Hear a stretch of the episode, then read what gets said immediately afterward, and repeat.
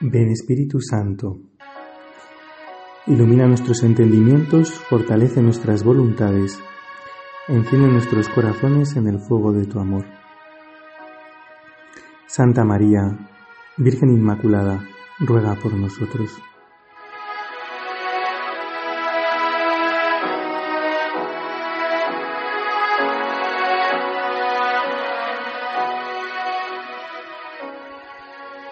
Hoy 26 de enero celebramos la memoria de los santos Timoteo y Tito, un día después de haber celebrado la conversión de San Pablo, el gran apóstol, su maestro, celebramos a los dos discípulos.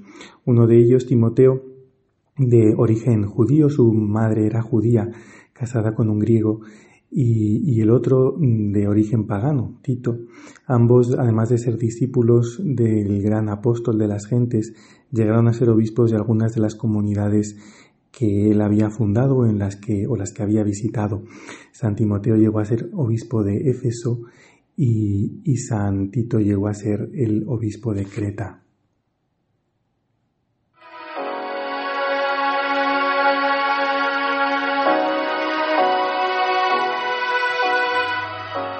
Una primera reflexión para nuestro rato de oración tiene que ver con el hecho de que los santos nunca surgen solos, sino que surgen siempre en racimo.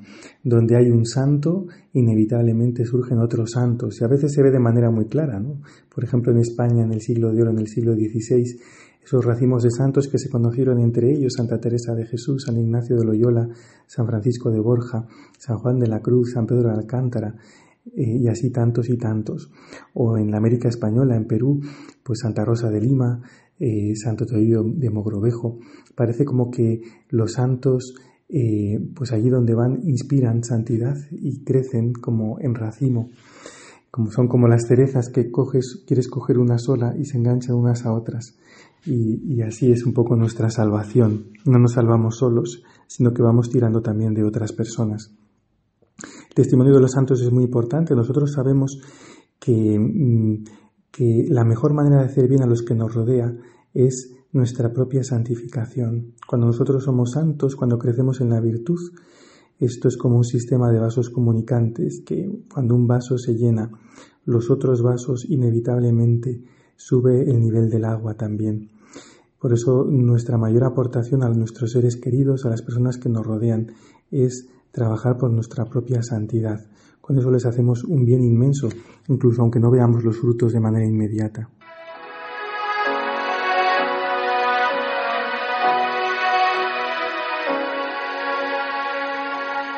El Evangelio de hoy pone dos ejemplos del reino de Dios, dos parábolas, dos imágenes.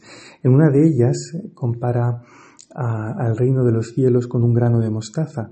Es la semilla más pequeña, pero después de crecer, después de brotar, se convierte en un árbol y echa ramas tan grandes que los pájaros del cielo pueden anidar a su sombra.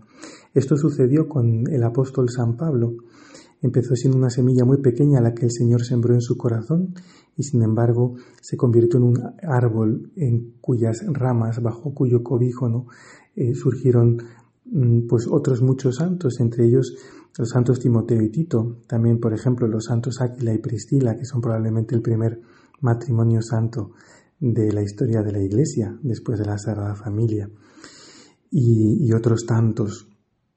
Por eso hoy es un día también en el que podemos llevar a nuestra oración y preguntarnos, ¿no? Pensar, recordar eh, cuáles han sido esas personas que han sido para nosotros árboles desde el punto de vista de la fe eh, al cobijo de, cuyas ramas nuestra fe ha crecido, nuestra fe se ha fortalecido. Esas personas que Dios ha puesto, a veces pues personas muy cercanas, algún familiar, nuestros abuelos tal vez, eh, nuestros padres, algún sacerdote que en algún momento concreto hizo mucho bien a nuestra alma, eh, o un director espiritual, o personas, ¿no?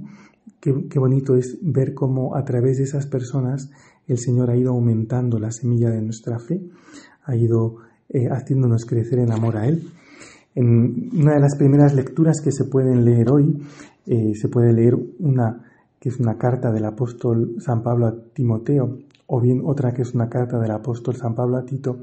En la de Timoteo, San Pablo le recuerda a su madre y a su abuela.